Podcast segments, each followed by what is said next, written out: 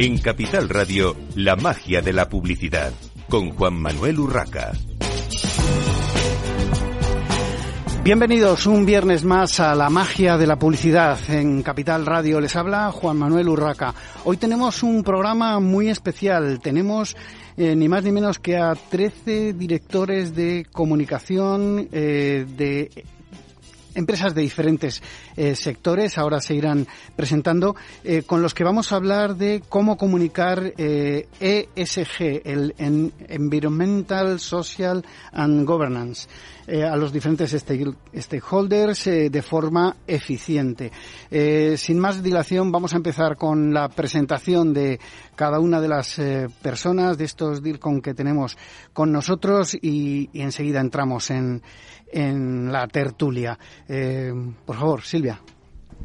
Soy Silvia Segarra, vengo de Aldi y en Aldi entendemos la responsabilidad de manera transversal y tratamos de que esté presente en todo lo que hacemos, en lo que decimos y en cómo nos relacionamos. Yo soy Elena Márquez, eh, soy directora de comunicación de la Corporación Viagra y para nosotros la comunicación es clave eh, y dentro de, esta comunicación la sostenibilidad creo que es uno de los pilares de, de nuestra compañía. Buenos días, soy Nacho Rodríguez de ING, eh, soy director de comunicación y sostenibilidad desde hace siete años y para nosotros la sostenibilidad, yo creo que la clave la, eh, es, es, que la sostenibilidad esté de verdad integrada en la estrategia porque una vez esté integrada dentro de la estrategia pasará a estar integrada dentro de los procesos, de los canales, de las narrativas y por supuesto dentro del discurso de la compañía. Y es el, el, el, el, objetivo será pues eso impactar más y de una forma como más transversal en, en todos los grupos de interés Vale. Soy Diego Donoso, director de comunicación de LG Electronics. Estoy encantado de estar aquí. Eh, imagino que todos nos conocéis por, por nuestra tecnología, eh, pero también nuestra, nuestra intención y, y, mi deber y nuestro deber es el de que cada vez se nos conozca más por nuestra innovación verde. Que también esa pata sea un decisorio para colocar LG Electronics en la mente del consumidor y en la mente de todos. Bien, uh, yo soy João Val, uh, director de marketing de, de Findus de España. Y, bueno, por supuesto, no somos excepción. La, la sostenibilidad es un tema clave y, y, nos ocupa en particular la sostenibilidad de los alimentos, uh, por lo que influye en la, la, salud del planeta. Bueno, de eso ya, ya hablaremos. Muy buenos días. Soy Ana Bade, eh, responsable de Relaciones Institucionales para Booking.com. Nuestra misión es hacer que la gente pueda descubrir el mundo, un mundo que valga la pena, y queremos ayudar a nuestros clientes a que viajen de forma más sostenible. Buenos días, soy Rafa Fernández Álava de Costa Cruceros, director de Comunicación y Asuntos Públicos, y gracias por la invitación. Eh, en Costa nos gusta hablar de sostenibilidad mm, en términos de hechos, no de intenciones, y llevamos desde el 2015 publicando nuestro informe de sostenibilidad. Hola, ¿qué tal? Soy Sergi García, Chief Strategy Officer de Epsilon Technologies, y hoy venimos con un objetivo muy claro, que es compartir algunos datos del último estudio que hemos hecho sobre cómo las comunica, eh, cómo las empresas comunican en entornos digitales, ¿no? Eh, temas las narrativas de ESG, así que durante el programa iremos desglosando algunos de los datos. Hola, buenos días. Soy Magalisa Truste y manager de comunicación y ESG de Securitas Direct eh, para Iberia, Italia y LATAM.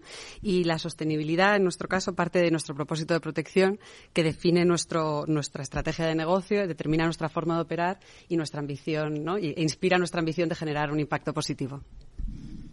¿Qué tal? Buenos días. Yo soy María Sánchez Vargas, directora de comunicación institucional de Manpower Group. Y estamos encantados de que la sostenibilidad sea un tema de debate, pero sobre todo de acción, como decía el compañero. Nosotros llevamos 75 años dando empleo a las personas y para nosotros no es solamente contar lo que hacemos, sino que ocurra lo que decimos que hacemos. ¿no? Yo soy Jennifer López, soy la directora de comunicación de Restalia, que es la compañía de restauración que gestiona marcas como Cien Montaditos, TGB o La Sureña. Y la parte de ESG y sostenibilidad está intrínseca en nuestro propio modelo de negocio. De hecho, eh, tenemos un firme compromiso con el desperdicio cero de alimenticio y también garantizamos el acceso al ocio gastronómico gracias a nuestra filosofía Smart Cost y, por supuesto, eh, impulsamos el emprendimiento.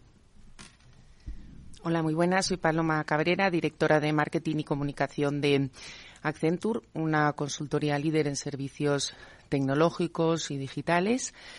en Accenture eh, la sostenibilidad no solo creemos que es lo correcto, lo que hay que hacer y una necesidad y un imperativo para todas las empresas, sino que creemos que es la forma de demostrar cómo creamos ese valor sostenible para todos nuestros stakeholders con datos tangibles y creemos, como decía, que no solo es algo necesario para, hacer el bien, sino que es un imperativo para el crecimiento del negocio y algo que, por tanto, tenemos que tener muy en cuenta en todo lo que hacemos. Buenos días, eh, soy Sara Vega, directora de Marketing y Comunicación de, FNAC España. Y eh, en FNAC entendemos la, sostenibilidad o todo el área de ESG como, como parte fundamental de la estrategia porque eh, nuestro compromiso es, de alguna manera, revertir todo aquello que la sociedad y los clientes nos dan eh, de manera responsable eh, hacia ellos. Y en nuestro caso estamos muy focalizados eh, en, todo el tema de empleo responsable en cuanto a diversidad generacional. de sexo y demás, y, también en el, consumo responsable y en, en el consumo asesorado, consumo durable, etcétera. Hola, buenos días. Gracias por organizar este debate. Eh, mi nombre es Amparo Lobato, eh, soy directora de Asuntos Corporativos de Kellogg's para España y Portugal y nuestra estrategia, nuestra estrategia de ESG va muy alineada con nuestra visión y nuestro propósito. Nuestra visión es un mundo bueno y justo en el que las, personas, las personas no solo estén alimentadas, sino también se sientan satisfechas y nuestro propósito es crear días mejores y un lugar en la mesa para todos a través de nuestras marcas y alimentos de confianza. Bueno, pues vamos a entrar ya un poquito más en, detalle. Vamos a hablar de cuáles son las narrativas imprescindibles para las empresas a la hora de comunicar sostenibilidad. Le voy a pedir a Sergi de Epsilon que nos dé algunos datos de ese estudio que Epsilon ha preparado. Pues mira, voy a ir muy, muy cortito además para, para avivar el debate. Eh, está clarísimo ¿no? que las top narrativas, hablamos de sostenibilidad, alimento seco, salud y seguridad, pero hay un tema que nos, una narrativa que nos ha impactado mucho, que está en segunda posición después de analizar toda la actividad y todas las interacciones y que tiene muchas interacciones, que es el liderazgo femenino. ¿no? Eh, entonces es una temática que nos, han, nos ha interesado mucho y también un tema más que es y de ESG y está cubierto, S está cubierto y la parte de governance parece que las empresas, las compañías no están poniendo tanto empeño en ello porque vemos que realmente hay mucha menos actividad y muchas menos interacciones. No sé qué opináis. Bueno, pues a ver quién se lanza. Venga, María. Voy a coger cualquier capote. Eh, pues me parecen datos súper interesantes lo del liderazgo femenino, que sea como una línea de discusión cuando muchas veces lo damos por sentado quizá. A mí me gustaría distinguir entre lo que tiene que ver con la realidad y la tendencia. Y probablemente la red o el, discurso online lo que está es reflejando un interés que está ocurriendo que me gustaría como mujer evidentemente que sea una realidad. Aquí hay mucho que trabajar, precisamente también probablemente linkado con governance. Y en la parte de governance, que este dato me, resulta curioso porque em, nosotros que somos eminentemente focalizados en la S social, eh, siempre echamos en falta que no se, no se cuenta suficiente social. Podríamos tener ahí una discusión. Quizá lo de governance se da por sentado. O quizá en nuestra área, en, en, esta Europa, se da por sentado que el, que el governance es un, es un basic cubierto. No sé el resto cómo lo veis, pero creo que eh, pues una tarea pendiente para nosotros también reivindicar cuánto se puede hacer en governance cuánto se puede hacer desde governance para aprovechar esta tendencia de liderazgo femenino. Y un punto que no sé si lo dice el estudio, lo vas a decir luego, es quién lidera ese discurso de liderazgo femenino, si son las empresas o si hay algún interés político ahí también marcado. Sara. Pues eh, yo, creo que el, que el, tema de governance está un poco por detrás, en mi opinión, y desgraciadamente porque seguramente es al que menos brillo se le puede sacar de manera externa. Eh, seguramente las compañías nos eh, ponemos más el foco en los temas sociales o medioambientales porque nos da la sensación, y quizás sea una realidad, de que a nivel de comunicación lo podemos explotar más y que quizá al cliente eh, le interesa más o, como comentabas, está más en la tendencia. Y seguramente la parte de governance es como eh, menos interesante para el cliente final, se le puede sacar menos rédito y por lo tanto las compañías tienen como menos interés en, clarificar o en purificar determinados procesos. ¿no? Y luego yo, eh, respondiendo un poco al tema del liderazgo femenino, yo creo que eh, responde efectivamente a un, clima general donde, por suerte, creo que estamos las mujeres eh, siendo cada vez más protagonistas y hay una tendencia política, social, empresarial de que esa sea eh, de que sea un poco la conversación. Lo que falta es que de la conversación efectivamente se pase a la acción y, y llegue el momento de que podamos dejar de hablar de esto para, para hablar de otras cosas. A mí me gustaría coger la percha Sara, eh, porque sí que es verdad que en, nuestra compañía, en la Corporación Viagora, eh, sí que nos en, en, esa parte de sostenibilidad social eh, prestamos mucha atención al liderazgo femenino. Y el año pasado pusimos en marcha una iniciativa, Las Mujeres Construyen, que era para facilitar la incorporación de la mujer al proceso constructivo y, al sector que tradicionalmente ha sido masculino.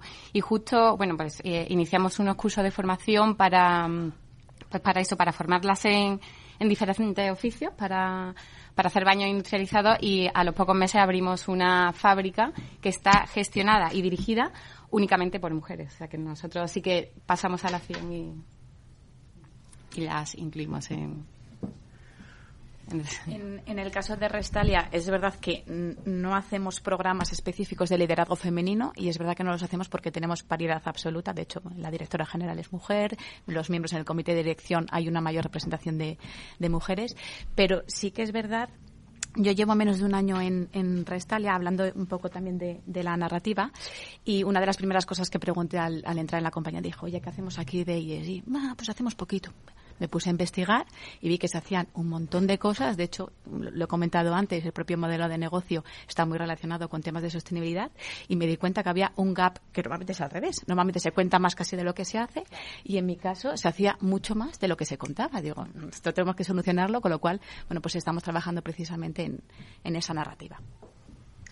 En el caso de que los company tenemos un compromiso global de 50-50, hombres-mujeres, y en el caso de España es que ya nos hemos pasado, con lo cual tenemos una directora general, somos más mujeres que hombres en el comité de dirección, con lo cual no lo comunicamos proactivamente, pero sí que se cuida y sobre todo se trabaja en políticas que lleven a eso, que lleven a, un fácil cumplimiento de ese objetivo, que es la conciliación, el cuidado del bienestar, la flexibilidad, el teletrabajo, etcétera, etcétera. Entonces, como en eso ya se lleva trabajando muchos años, cuando realmente se, se, propuso el compromiso a nivel global, en España ya lo teníamos cumplido y, y, no, es, no ha sido necesario.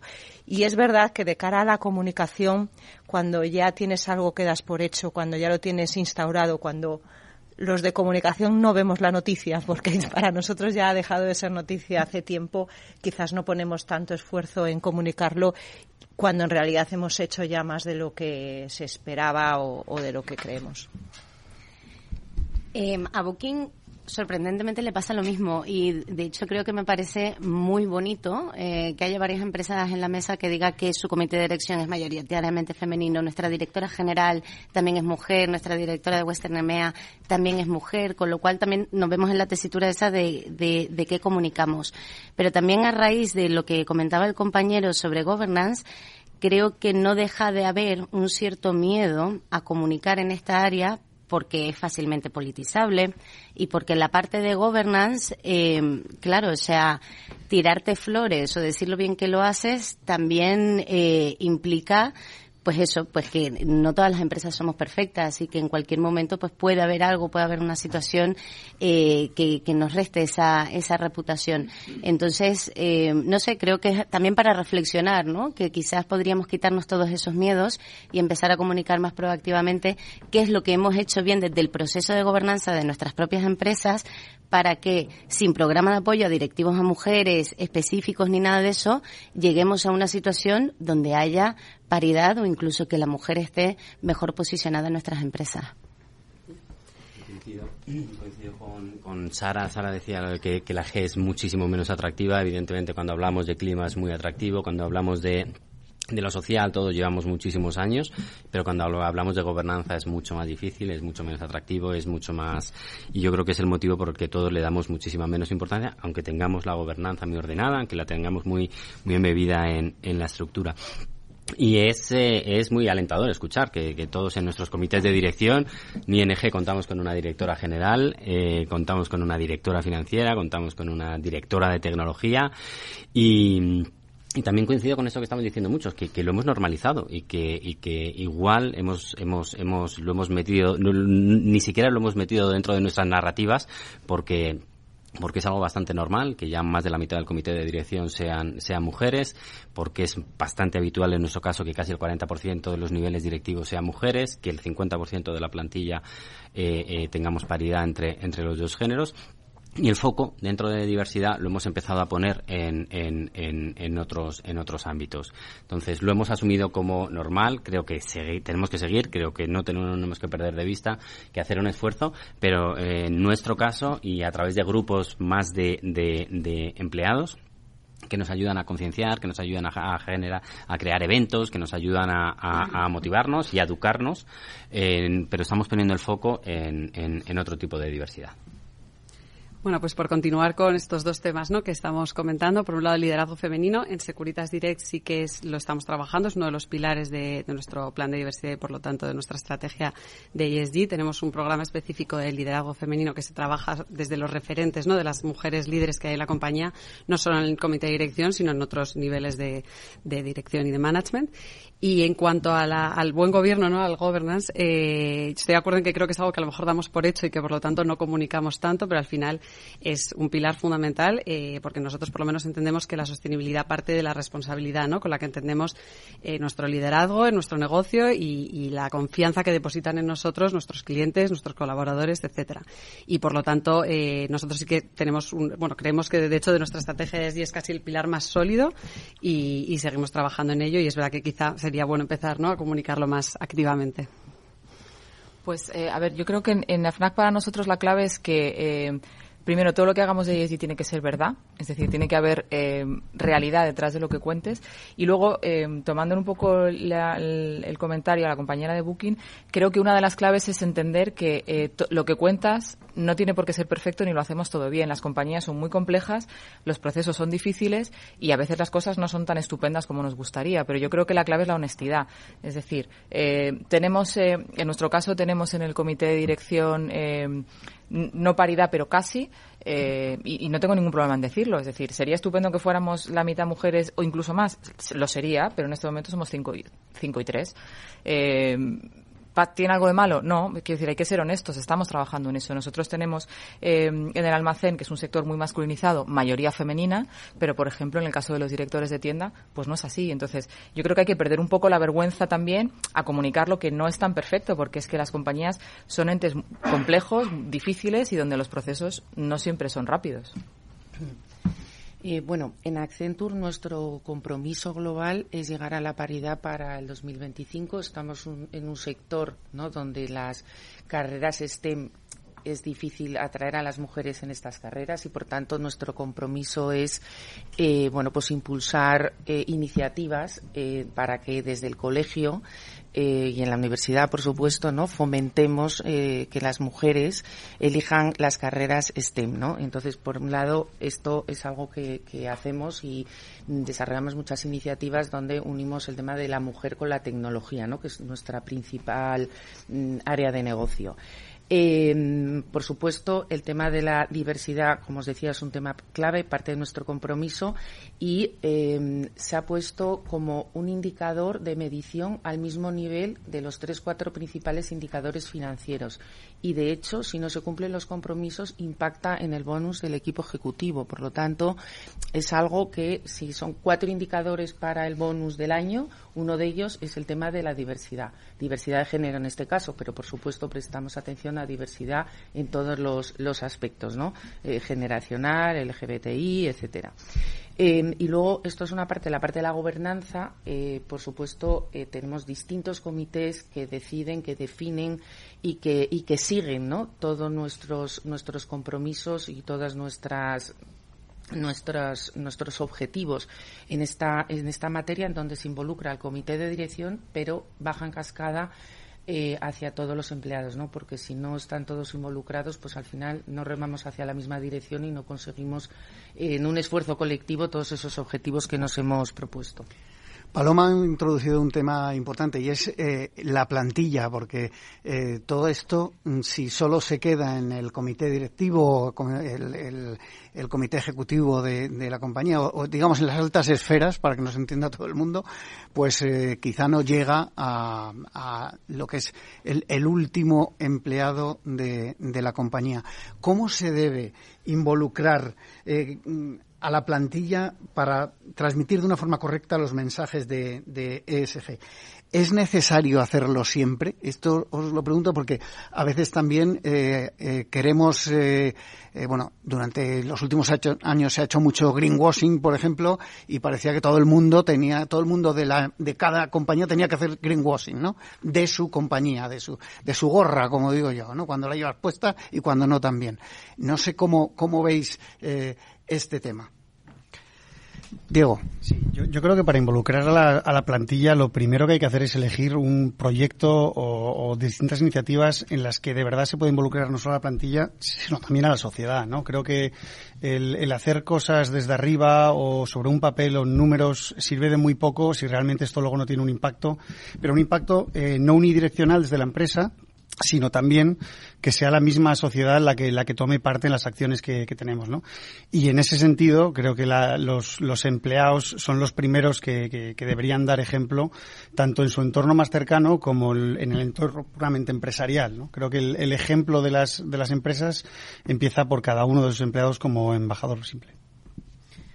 Totalmente. De hecho, creo que acabas de resumir la frase que, que yo iba a decir. Al final, para que el tema de la sostenibilidad funcione, tiene que empezar por la empresa. Tenemos que tener políticas creíbles y tenemos que involucrar a los trabajadores para ello. O sea, esto es como, o sea, porque por ejemplo en Booking estamos intentando que la gente viaje de forma más sostenible, pero para hacer eso primero tenemos que empezar por, por nuestra propia casa, ¿no? Un poco como en un avión, tienes que ponerte tú la mascarilla antes, antes de ponérsela al, al pasajero eh, de al lado. Y solo así se construyen mensajes creíbles. Cuando tú tienes una plantilla y te dicen desde arriba, oye, tenemos que ser eh, conscientes del número de viajes que hacemos al año para no viajar tanto, para intentar reducir nuestra huella de carbono, pues te lo crees. Cuando tú ves que están construyendo un nuevo centro para toda la plantilla, para todo nuestro headquarter en Ámsterdam, que es un edificio de cero emisiones, y vamos a trasladar a toda, a toda nuestra plantilla en Ámsterdam, que son miles de empleados, a ese nuevo edificio, pues te crees la narrativa de sostenibilidad. Y ese es el primer paso. Bueno, tenemos que hacer una pequeña pausa para la publicidad. Seguimos enseguida aquí en Capital Radio, en la magia de la publicidad.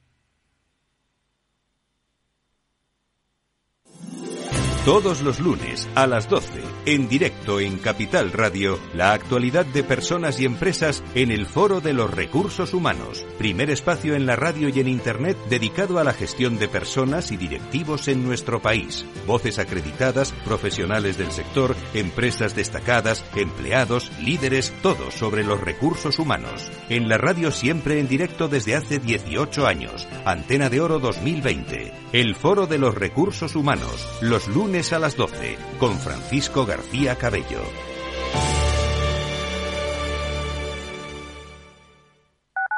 Capital Radio 103.2 Gráficas Naciones. Más de 50 años de experiencia en el sector de las artes gráficas. Apostamos por la última tecnología tanto en impresión offset como en digital y gran formato. Realizamos todo tipo de impresión. Tarjetas de visita, folletos, libros, vinilos, decoración y montaje de stands. Más información en el 91 629 2145 o en gráficasnaciones.es. El próximo 11 de julio, de 10 a 11 horas, no te pierdas el especial sobre ciberseguridad en la empresa con el equipo de Cyber After Work. Analizaremos junto a Incide y Vectra los nuevos escenarios de amenazas cibernéticas para las empresas, los puntos débiles de las compañías y las mejores herramientas de protección para evitar un ataque. El 11 de julio, de 10 a 11 horas, especial ciberseguridad en Capital Radio. Escucha lo que viene.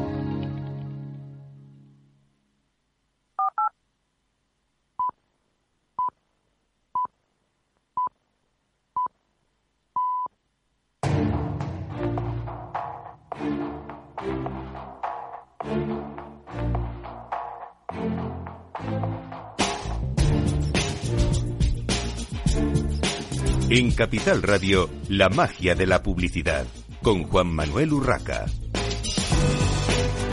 Continuamos en esta mañana de viernes en la magia de la publicidad en Capital Radio. Hoy con un buen grupo de directores de comunicación de las principales compañías de, de, este país. Evidentemente no están todas, pero están, como se suele decir, las mejores. Estamos hablando de comunicación ESG, eh, estábamos hablando de cómo se involucra a la plantilla en los mensajes ESG y si es necesario hacerlo siempre. Eh, Sergi, tenéis algunos datos sobre esto, ¿verdad? Sí, tenemos algunos datos. De hecho, tenemos datos a nivel de interacción, ¿no? Eh, obviando todo lo que ha dicho Ana y lo que han dicho los compañeros ya de que la credibilidad reside en involucrar a los empleados, involucrar desde dentro de la compañía. También es importante de cara al exterior que esta credibilidad sea construida también por voz de los empleados, voz de los directivos, voz de los CEOs, ¿no? Lo que sí que hemos visto desde Epsilon es que eh, cuando un mismo mensaje se publica desde el perfil corporativo de la compañía en LinkedIn y el mismo mensaje se publica desde un perfil de un directivo o de un empleado, tiene un 25% más de, de interacciones. Por lo tanto, aquí os lanzo la pregunta, ¿no? Eh, ¿Cómo podemos conseguir o cómo hacéis vosotros para que los empleados, que es pieza clave de cualquier estrategia de comunicación eh, hoy en día para cualquier empresa, cómo hacéis para involucrar a estos empleados? ¿Cómo hacéis para que los directivos tengan voz propia en un canal, por ejemplo, como es LinkedIn, ¿no? Así que ahí os dejo la, la pregunta, la patata caliente.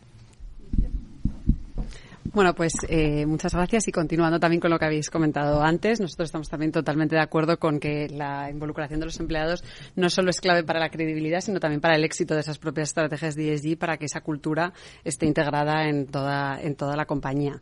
En Securitas Direct los colaboradores son una pieza angular de la estrategia de ESG que va en las dos direcciones y se define de arriba abajo y de abajo arriba.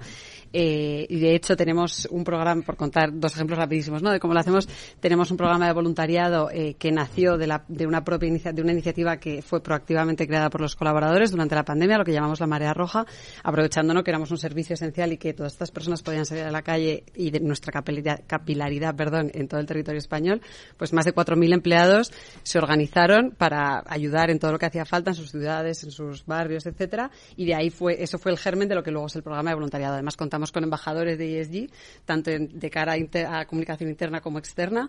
Tenemos unos premios de compromiso que, los que ponemos en valor la actuación destacada de, estos colaboradores a lo largo del año. Y, bueno, como decía, creo que es, creo que es fundamental y, que, como decías también tú, los, los colaboradores son los principales embajadores, ¿no? Y, así es como se da credibilidad a esta estrategia.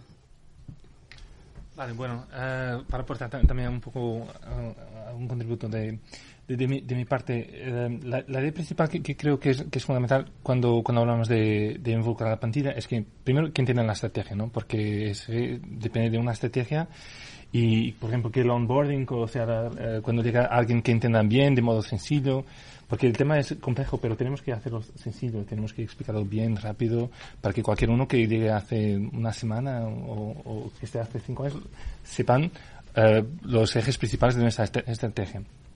Eh, luego, como decías también, eh, el tema de, involucrar para que participen también, o sea, que, aporten ideas, que tengan iniciativas. Para dar un ejemplo súper pequeño, pero hablábamos el otro día de, que era importante hacer más sobre la salud de los empleados, del bienestar, y entonces un grupo no de directivos, sino de, del equipo um, ha decidido hacer un torneo de paro. Es algo pequeño, pero de repente nos animamos, mitad de la empresa a, entrar en ese torneo, y yo incluido. A ver, a ver cómo nos va. Pero, pero creo que, es eso, que involucrar es que, puedan participar, también aportar sus ideas y no que se quede, y no que se quede simplemente en un, en un PowerPoint. Eh, totalmente, totalmente de acuerdo. Yo creo que si realmente queremos eh, trasladar y comunicar eh, nuestra estrategia y nuestros objetivos ESG hacia afuera, es fundamental contar con la ayuda y la involucración de eh, nuestros empleados. Em, y que ellos se sientan parte de todo ello, ¿no? Y que no solo lean eh, la teoría, ¿no? Y conozcan esa estrategia, esos objetivos, sino que lo sientan formando parte de distintas iniciativas que ponemos en marcha para que ellos puedan participar. Entonces, tenemos desde formaciones en, tema de sostenibilidad, que lo llamamos Sustainability Quotation, ¿no? el, coeficiente, cociente ¿no? de, conocimiento en temas de sostenibilidad para sensibilizar a nuestras personas y que lo sientan parte de su, de su ADN, la parte de, sostenibilidad. Y creamos pues distintas redes eh, por ejemplo, eh, embajadores del medio ambiente, ¿no? Aquellas personas que se sientan más sensibilizadas con esta temática, pero que puedan movilizar también a sus compañeros participando en distintas iniciativas. Tenemos redes de aliados del LGBT. en España somos en Accenture 16.000 personas, pues casi 3.000 personas están incluidos en esta, en esta red de aliados. También de salud mental, ¿no? Es fundamental. Tenemos distintas iniciativas de temas de deporte también, de charlas, de conferencias. Eh, y, por supuesto, iniciativas de voluntariado que hacemos a través de la Fundación Accenture. También tenemos una red de embajadores en redes sociales porque, como antes comentabas, fundamental, no solo para temas de sostenibilidad, para todo, ¿no? Es mucho más creíble eh, cuando lo cuenta el empleado, la voz del empleado, em, eh, que cuando lo hace directamente eh, la empresa. Y sobre todo para la parte de redes sociales y hacer una compañía atractiva para trabajar, ¿no? Y atraer a, a candidatos, el contar todos nuestros compromisos en materias de SG es fundamental. Y por último quería poner un ejemplo de una, de una iniciativa que hemos hecho estas Navidades bajo el concepto de Tech for Good, ¿no? De cómo utilizar la tecnología de manera responsable. Tenemos una plataforma de formación online gratuita que se llama Fundaula y básicamente lo que hicimos es aprovechando las Navidades, pues incrementar la visibilidad de esa plataforma y que entre todos los empleados compartieran con sus contactos, con sus amigos para aquellos, para, para aquellas personas que estuvieran interesadas en formarse en temas tecnológicos y digitales y que nadie se quede atrás en este nuevo, en este nuevo entorno. En mi opinión, para asegurar que se involucra a la plantilla y para que la responsabilidad esté presente en todo lo que hacemos, es absolutamente necesario que sea, además de un valor corporativo, un objetivo estratégico para la empresa. En el caso de Aldi, la responsabilidad con las personas, la sociedad y el planeta están los valores y en la estrategia de la compañía y así, de una manera natural, se involucra a la plantilla en unas maneras de hacer acorde a estos objetivos. Por ejemplo, en Aldi el 95% de nuestros productos cuentan con una certificación que responde a criterios responsables con el medio ambiente o sociales.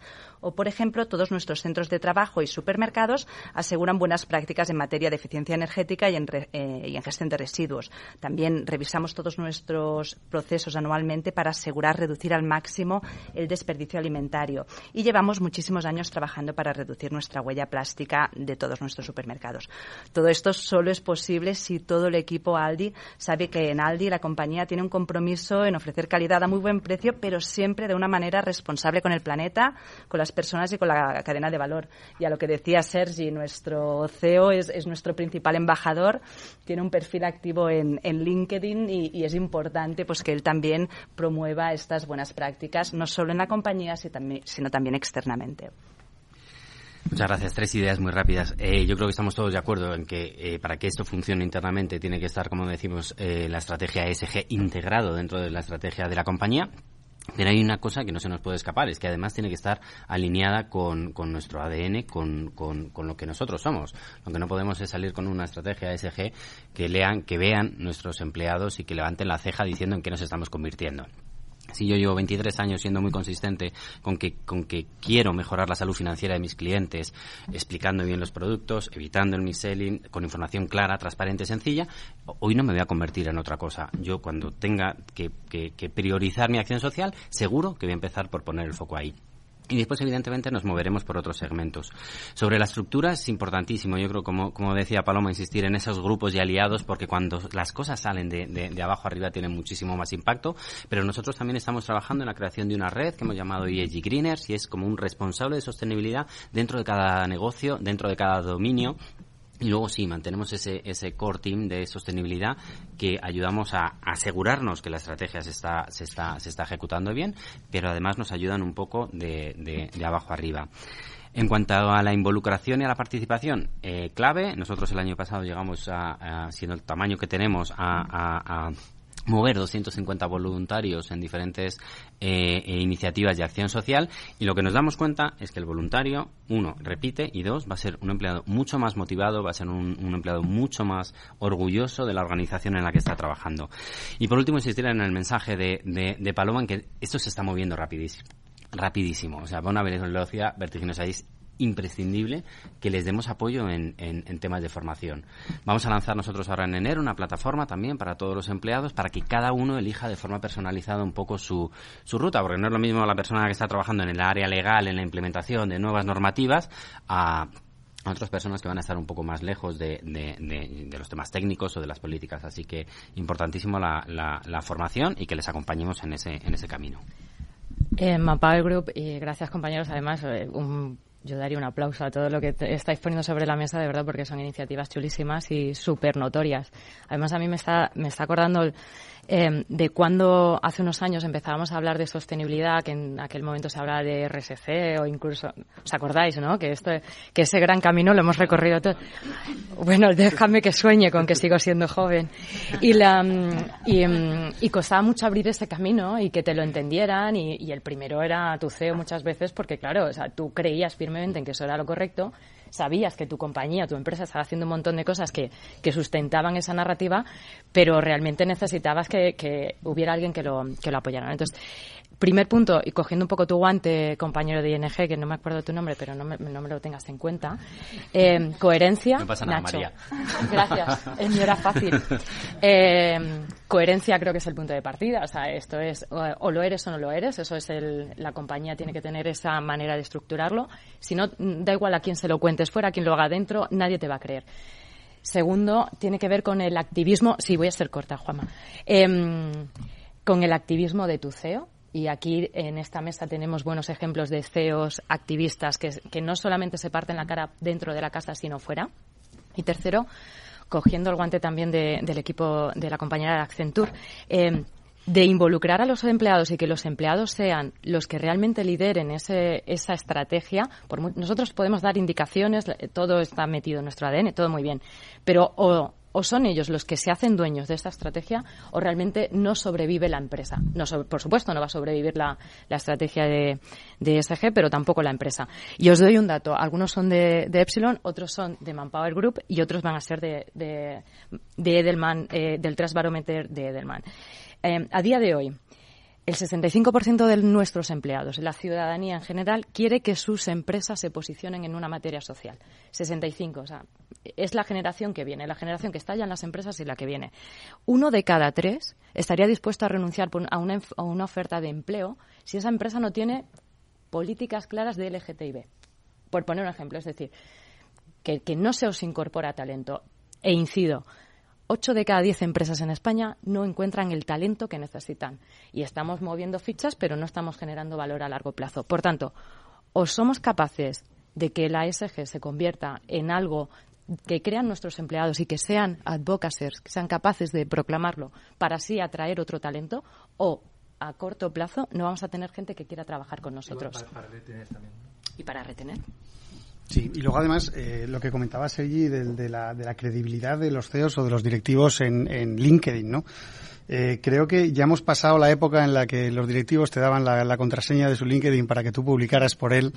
Eh, y, y, creo que esto es muy importante porque eh, porque cada uno vive la empresa de una manera y la sostenibilidad o el SG precisamente es algo que, a cada uno nos impacta de forma muy distinta ¿no? y mucho más profunda. Entonces creo que si queremos eh, lograr esa credibilidad, esa frescura, ese... Eh, que desde fuera se vea que realmente lo que estamos haciendo lo estamos sintiendo, es necesario, por supuesto, darles una, pequeña formación, eh, que todo el mundo sepa todo lo que hace, pero que sea cada uno de los, de los empleados, de los directivos, el que cuenten en primera persona cómo están viviendo las políticas de la empresa. Eh, respondiendo a lo que decías, totalmente de acuerdo, ¿eh? Lo de la contraseña ya pasó a la historia, gracias, a Dios, ¿vale? Bueno, bien, pero lo, desde, desde Epsilon, nosotros siempre que ayudamos y damos soporte a empresas a cómo introducir a su CEO, que no es muy digital aquí, siempre empezamos por una entrevista personal. Personal, profesional y de mercado, donde le preguntamos cosas muy simples, ¿eh? ¿Quién eres? ¿Qué te gusta? ¿Desde qué punto de vista quieres enfocar todos los ángulos de la compañía por un, un único objetivo, es hacer que ese contenido sea humanizado, que no suene como un robot porque al fin y al cabo es una persona y suele ser la persona más importante de la compañía. Así que es ejemplo también para el resto de empleados. Jennifer. Yo simplemente recalcar dos ideas ¿no? relacionadas con lo que comentábamos de es necesario involucrar a los empleados. O sea, yo creo que lo hemos ido diciendo, es imprescindible porque en un mercado tan competitivo de talento, lo ha dicho María, eh, yo creo que para los eh, profesionales es fundamental que su eh, verse identificados con su compañía y que su compañía esté comprometida con todas estas políticas de ESG para favorecer favorecer ese orgullo de, pertenencia y también para, para retener el talento. O sea, yo creo que en un mercado tan competitivo es fundamental. Y luego sí que me parece muy relevante, poco me parece ese más 25% de interacciones eh, que genera cuando un empleado comunica algo frente a la organización. Es fundamental toda la parte de, humanizar a las compañías y yo soy muy partidaria que lo cuenten otros, prefiero que lo cuenten otros empleados directivos a contarlo eh, Restalia como, como entidad, sin duda. Pues yo, estando de acuerdo con todo lo que habéis dicho acerca de empleados, CEOs, estrategia y demás, em, voy a pinchar un poco el globo porque creo que hay que hacer examen de conciencia. Cuando, cuando estamos hablando de que hay que involucrar al empleado en la estrategia de, de SG, es que la estrategia no forma parte de la, estrategia de SG no forma parte de la estrategia de la compañía, porque no hablamos de que hay que involucrar a los empleados en cómo tienen que hacer su trabajo, es decir, es una obviedad. Eh, en, el caso de AFNAC, eh, nosotros somos un retailer, un retail eh, enfocado en, la tecnología y en la promoción cultural y todos nuestros empleados saben quiénes somos, qué hacemos y qué vendemos. Si yo tengo que contarle nuestra la estrategia de SG aparte e involucrarla, involucrarlos aparte, quiere decir que no forma parte de lo que somos. Entonces, eh, en nuestro caso, intentamos que eh, los temas de responsabilidad eh, social, como se llamaba antes, ¿no? que mucha gente todavía, lo sigue llamando así, desde el punto de vista de sostenibilidad, desde el punto de vista social, de gobernanza, de lo que quieran, forme parte de lo que en el día a día les contamos a nivel de cualquier proceso. En la formación, por ejemplo, nosotros tenemos un programa de formación muy extenso para los empleados y hay, y hay eh, formaciones específicas de estos temas, igual que los hay de venta, de actualización de producto o de cualquier otra cosa. Es decir, creo que cuando hacemos esa separación de hay que contarle al empleado la estrategia de SG para que se involucre, es que en realidad no forma parte de la estrategia de la compañía y no, y no está verdaderamente enraizada en lo que somos. Gracias, Sara. Eh, os voy a pedir brevedad porque nos queda poco tiempo, de verdad. Eh, totalmente de acuerdo, Sara, y creo que la sostenibilidad es un área más de comunicación con nuestros empleados y que forma parte de una comunicación fluida a lo largo de todo el año. En nuestro caso, el pistoletazo de salida es nuestra memoria anual, donde integramos todos los, mm, los objetivos y, hacemos una rendición de cuentas, ¿no? Esa triple rendición de cuentas, pero es una campaña de comunicación, digamos, externa y interna que dura durante todo, o sea, que dura todo el año, ¿no? O sea, lo que se ha demostrado es que la sostenibilidad es hoy en día una prioridad para las empresas para los consumidores, para la sociedad en general. Y el tema de CEOs que comentabas, en un estudio que hemos hecho recientemente con el Pacto Mundial de las Naciones Unidas, que es una encuesta de 2.600 CEOs a nivel mundial, pues el 98% está de acuerdo que la sostenibilidad es fundamental para sus empresas y para ellos como principales embajadores de la compañía. Y en caso nuestro, nuestro presidente de Accenture, Domingo Mirón, si hay cuatro topics prioritarios, cuatro temas prioritarios de los que habla, uno de ellos es de temas de sostenibilidad, sostenibilidad hacia la empresa y sostenibilidad de cómo ayudamos a nuestros clientes a embeber la sostenibilidad en todos los proyectos que realizamos para ellos, ¿no? Y por lo tanto, clave y un imperativo de negocio, como decía. Sí, hemos estado hablando mucho de, empleados como embajadores, hemos estado hablando mucho de comunicación y estoy completamente de acuerdo con, con, la compañera Sara que esto no se trata tanto de comunicar lo buenos que somos, sino que nuestros empleados en realidad lo que nos da es escala Una estrategia de ESG es una estrategia de negocio, es una estrategia de transformación de negocio. Nuestra estrategia en Booking.com, con nuestro plan de sostenibilidad, pasa por aflorar las prácticas sostenibles que tienen los hoteles para que después los viajeros se puedan quedar en sitios más sostenibles. Eso implica a todo nuestro departamento de relación comercial con los hoteles. Le decimos a los hoteles que por favor pongan en su página eh, de Booking.com las prácticas sostenibles que están haciendo para darles esa visibilidad. Y eso es transformador. No necesitamos que nuestros empleados vayan por ahí diciendo lo bueno que es Booking, es que lo hacen todos los días en sus conversaciones con los partners. Así que creo que tenemos que pensar en ese eje como estrategias transformadoras de negocio. Amparo. En el caso de Kellogg's, eh, me ha venido muy bien la intervención de Sara, porque precisamente eh, es, lo que tú dices. O sea, la, la, responsabilidad, la sostenibilidad, todos estos conceptos tienen que estar integrados y en el ADN de la compañía, en la forma de ser y en la forma de actuar. En nuestro caso, en Kellogg's es muy sencillo, porque ya desde nuestro fundador era una persona, ya en 1906, cuando creó la compañía, de, de una mentalidad inmensamente filantrópica y dedicó todo su legado a fines sociales. De hecho, existe una, la Fundación Kellogg's, que es la segunda más grande de Estados Unidos detrás de la de Bill Gates. Con lo cual, esa parte la tenemos integrada, los empleados lo saben desde el día que entran y la viven a través del voluntariado en todos nuestros programas sociales. La parte medioambiental, somos 100% alimentos de origen vegetal. Con lo cual, el planeta nos preocupa, nos ocupa y trabajamos en ello desde el origen con nuestros proveedores. Y luego la parte de governance, idéntico. O sea, son políticas internas de conciliación, etcétera, de bienestar que vive el empleado. Con lo cual es cierto que no tenemos que hacer un esfuerzo especial porque se vive en el día a día de la cultura de la compañía. Bueno, me, uno a este hilo porque estaba esperando a un hilo siguiente, pero, pero veo que no va a dar tiempo. Eh, entonces, a ver, yo, estamos escuchando iniciativas y propuestas y sobre todo hechos muy, muy, muy, muy atractivos y yo personalmente estoy aprendiendo muchísimo.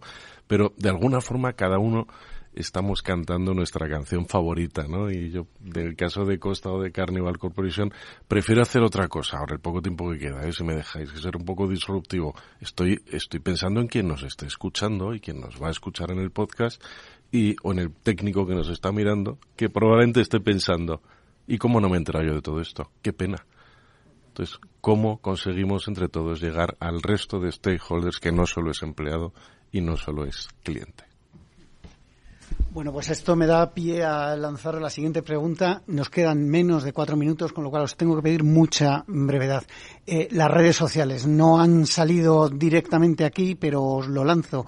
Eh, ¿Cómo se deben utilizar? Todos estáis en redes sociales, en todas y, y activos, pero ¿cómo se deben utilizar para lanzar estos mensajes? ¿Quién se anima? Y muy breve, por favor. Bueno, el cómo se deben utilizar, eh, pues de manera responsable y de manera siguiendo la estrategia que han comentado todos los todos los compañeros. Es decir, lo que no podemos hacer es eh, atomizar todos nuestros perfiles sociales con contenido de eh, ESG, ¿vale? Porque no tendría ningún sentido, ¿vale? Lo que sí es involucrar y meter la narrativa de ESG cuando tenga sentido en cada una de las comunicaciones, ya sea de producto, de servicio, de empleados, de lo que sea. Y una única cosa es Instagram y TikTok son dos plataformas que tenemos que tener muy en cuenta para comunicar ESG, ¿eh? aparte de LinkedIn, claro está. Diego, eh, creo que, la, pregunta no es eh, dónde debemos comunicar todo esto, sino qué debemos comunicar, porque queremos siempre, pecamos mucho de querer contar todo lo que hacemos y realmente hay que pensar si, si el consumidor o el que te va a leer le interesa lo que cuentas, porque se nos llena la boca a todas las empresas de contar los compromisos que tenemos a 2030, eh, seremos eh, carbon neutral en 2050, todo esto. ¿Realmente esto le interesa a un consumidor o es preferible hacerle partícipe de los proyectos que ya hemos hecho, que hemos hecho cercanos a él y, proyectos que no se habla a largo plazo, sino que se han cumplido? ¿no? Yo creo que es mucho más eh, poderoso para un para, llegar a un consumidor, ya, hemos dejado antes a los, a los empleados para llegar a un consumidor, es mucho más poderoso hablar de que hemos hecho eh, talleres con 2.000 chavales para plantar eh, cientos o miles de árboles, que no hablar de que en 2050 vamos a introducir 600.000 toneladas de, plástico reciclado. Gracias, Diego. Quedémonos con la oportunidad de comunicarlo y comunicarlo siempre. Busquemos el equilibrio de la notoriedad, la oportunidad de establecer diálogo y de magnificar ¿no? o, de hacer más, más fuerte nuestro impulso con los millones de clientes que tenemos muchas de las empresas que, que gestionamos esta comunicación y los miles de clientes que están en nuestras plantillas. Yo me quedo con que las redes sociales hoy sí que son imprescindibles para comunicar, pero eh, eh, primero porque nos acercan, primero porque nos ayudan a, crear comunidad y nos ayudan a interactuar y nos ayudan a escuchar y segundo porque además nos acercan a una generación que creo que viene mucho más concienciada con, estos temas. Pero no tienen que ser exclusivas, tienen que ser una pieza más de un puzzle porque hace cinco años, hace diez años no comunicábamos a través de redes sociales y es más que probable que dentro de diez tampoco. Y que el canal a través del cual vamos a comunicar dentro, dentro de diez años todavía ni siquiera exista. Por resumir, naturalizar la conversación, que sea relevante para, para, el que tienes delante. No tenemos que estar en todo a todo solo porque todo el mundo lo hace. Y como el alcohol, moderadamente. Nada, simplemente destacar que es muy importante qué cuentas, pero a quién se lo cuentas. No es lo mismo un público más corporativo, más inversor, más autoempleo, que un público joven, en nuestro caso como Restalia, que, que bueno, pues sí que utiliza redes como TikTok.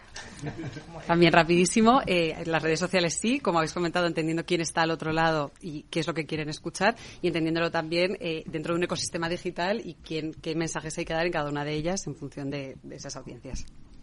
Pues yo a la pregunta de cómo, eh, una cosa un poco disruptiva que es con sensatez, es decir, adaptando el mensaje al público y al canal, que muchas veces en las redes sociales perdemos un poco el norte con eso. Yo creo que mientras sea información coherente, sean datos, eh, ¿por qué no generar esa cultura en torno a la sostenibilidad? Vale, bueno, solo por, terminar muy, muy rápido. Creo que, todo, empieza con el producto y el servicio que, tenemos. Para, para no repetir más lo que, lo que oí, eh, que, la gente esté orgullosa de, los productos que, o del servicio que, cada uno ofrecimos, en fin, no es la comida, pero en cualquier compañía lo que sea, que, luego utilice también las redes sociales para, para, compartir. O sea, a mí me alegra mucho que aparte de lo que hacemos nosotros en las redes sociales, siempre vamos oyendo lo que pasa y que, que hay mucho contenido generado por, por consumidor. Eso me encanta y, y lo replicamos para que la gente lo vea. También por terminar, es todas las empresas creo que somos responsables de concienciar y movilizar a todos nuestros stakeholders y a la sociedad y que forma parte también de nuestro deber como compañías generar ese impacto positivo y comunicar, comunicar y comunicar aprovechando todos los canales que tenemos a nuestra disposición para llegar a cuantos más mejor. La clave de una buena comunicación es la autenticidad y para eso nos tenemos que sentir cómodos con el canal. En booking.com no hemos lanzado TikTok hasta prácticamente antes de ayer porque nos daba miedito, porque no, no entendíamos esa forma de comunicar, ¿no? O sea que bueno, también antes de lanzarse, pues unos cómodos antes. Bueno, pues hasta aquí lo que ha dado de sí este programa de la magia de la publicidad eh, sobre comunicación ESG. Eh, e Despido ya a Paloma Cabrera de Accenture, a Silvia Segarra de Aldi, a Ana Abade de Booking, Rafael Fernández de Costa Cruceros, Joao Vale de Findus, Sara Vega de FNAC, Nacho Rodríguez de ING, Amparo Lobato de Kellogg, Diego Donoso de LG, María Sánchez Vargas de Manpower Group, Jennifer López de Restalia, Magalí Satrustegui de Securitas Direct, Elena Márquez de Vía Ágora y por supuesto doy muchísimas gracias a Epsilon Technologies por patrocinar hoy este súper interesante programa. A todos ustedes les espero el próximo viernes aquí en La Magia de la Publicidad en Capital Radio. Se despide Juan Manuel Urraca.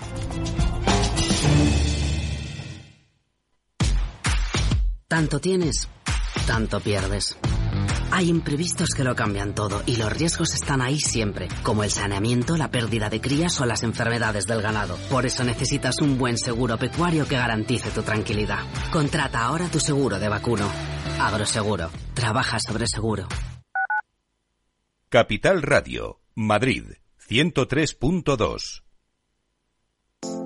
Hornos San Onofre. Somos pasteleros y eso nos gusta. Utilizamos materias primas que nos hacen disfrutar y elaboramos todos nuestros productos de forma artesanal, sin sucedáneos, ni margarinas, ni grasas trans. Sabemos que las cosas buenas son importantes. Con el hashtag buscamos gente dulce. Hornos San Onofre, calle San Onofre 3, teléfono 91 532 9060, www.pasteleriasanonofre.com. Disfruta de la mejor cocina gallega en Montes de Galicia. Todo un clásico moderno en el barrio de Salamanca. Disfruta de la variada dieta atlántica, de las mejores carnes y pescados tratados con respeto y transparencia y regados con una de las mejores bodegas de la zona. En grupo, en familia o en pareja, Montes de Galicia te ofrece el espacio perfecto en cada ocasión. Si quieres entender mejor todo lo que rodea a nuestro sector alimentario, tienes una cita en La Trilla. Un gran equipo de especialistas te acercará a la actualidad económica y política desde el campo hasta la mesa. Conocerás sus principales innovaciones sin olvidar las producciones más tradicionales. Los sábados de 8 a 9 de la mañana con Juan Quintana, La Trilla de Capital Radio.